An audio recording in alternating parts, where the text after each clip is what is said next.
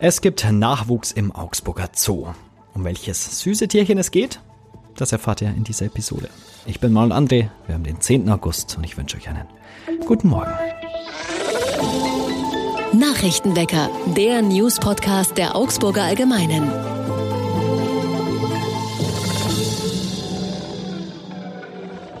Und das sind unsere Augsburg-Nachrichten. Beinahe pünktlich zum Start in die Sommerferien gibt es Nachwuchs im Augsburger Zoo. In der Nacht auf Sonntag wurde ein Seehundbaby geboren.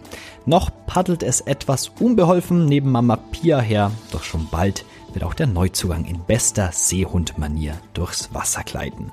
Die Verantwortlichen des Augsburger Zoos hatten die Geburt des Jungtiers bereits seit einiger Zeit erwartet. Seehunde bekommen ihren Nachwuchs nach etwa zehn Monaten Tragzeit in der Regel nachts. Deshalb hatten die Tierpfleger schon vor rund zwei Wochen Sand in einer abgelegenen Ecke des Geheges aufgeschüttet. Genau dort hat die 23 Jahre alte Seehündin Pia im vorigen Jahr schon Elmo und im vorletzten Jahr Soa zur Welt gebracht. Auch dieses Mal wurde es wieder ein Sohn. Bisher hat der kleine Seehund noch keinen Namen.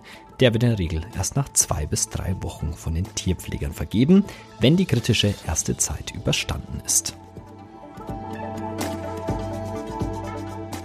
Wird die Marktstraße bald zum Baumboulevard? Gestern hat die Alt-Augsburg-Gesellschaft eine animierte Projektion einer begrünten Maxstraße auf ihrer Homepage veröffentlicht und das wenige Tage nach dem Scheitern des Fußgängerzonenversuchs vor Gericht. Alt-Augsburg-Vorsitzender Sebastian Berz betont aber, dass die Begrünung mit der Fußgängerzonenthematik nichts zu tun habe. Ob die Straße eine Fußgängerzone sei oder ein mit Tempo 20 verkehrsberuhigter Bereich sei nicht erheblich. Man habe sich seit mehreren Monaten mit der Frage befasst, wo Bäume in der Innenstadt möglich seien, so Berz. Der Plan, wo heute von Gehweg Randstein zu Gehweg Randstein um die 18 Meter gepflasterte Fahrbahn liegen, wird es künftig mit weiten Teilen zwischen Moritzplatz und St. Ulrich zwei Fahrspuren geben und dazwischen einen begrünten Streifen mit Fußgängerweg und einer teils doppelreihigen Baumallee.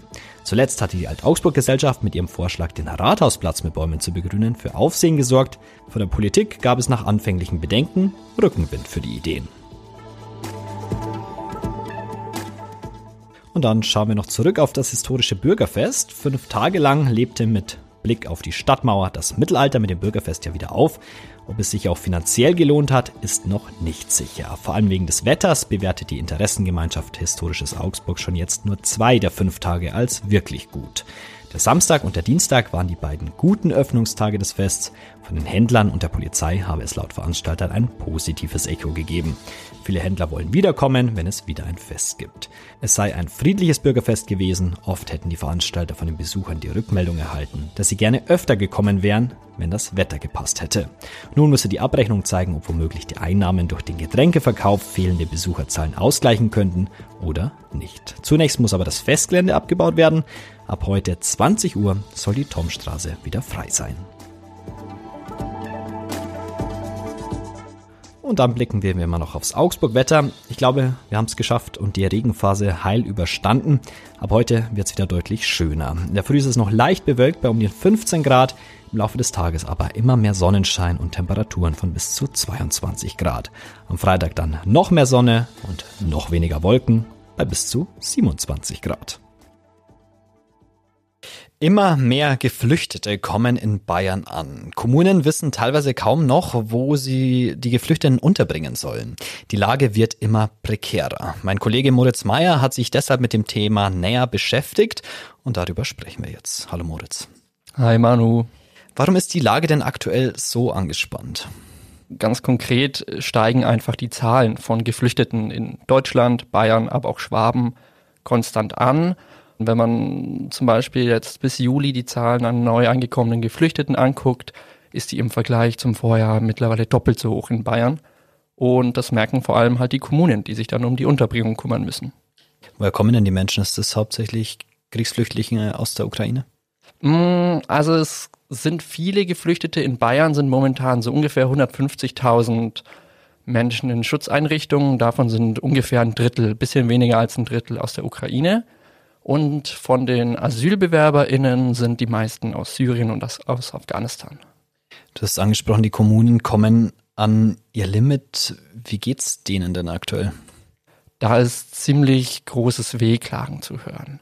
Das ist jetzt nichts Neues. Momentan sind die Aufschrei gerade in Schwaben aber nochmal größer geworden, weil der Bund und die Länder für den Schutz da sind, ähm, die Kommunen sich aber ganz konkret um die Unterbringung kümmern müssen. Bekommen Schlüssel, wie viele Menschen sie aufnehmen müssen und dann aber selber danach gucken müssen, hey, wo bringen wir die Menschen überhaupt unter? Und das gibt vor dem Hintergrund der Wohnungsnot, die ja nicht nur Geflüchtete an, äh, betrifft, ist das immer, ist das immer prekärer mittlerweile.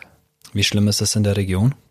In der Region sind die Beschwerden auch immer lauter. Also zum Beispiel kann man in den Landkreis Donau-Ries gucken, ganz aktuell im, in Hoppingen, das ist ein kleines Dorf, das zur Stadt Harburg gehört.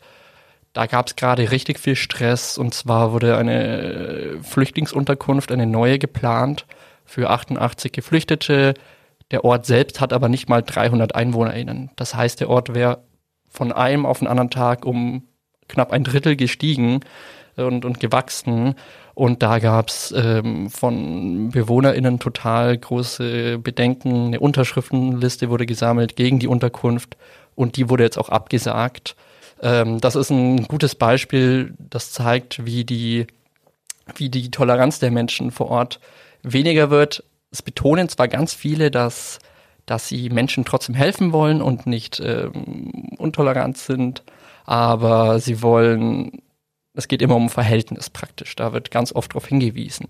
Auch in anderen Landkreisen, in Günzburg, im Unterallgäu sind ähnliche Stimmen zu hören. Hilfsbereitschaft ist da, nur es geht um die Verhältnismäßigkeit. Mhm. Sprechen wir mal über die Verhältnismäßigkeit.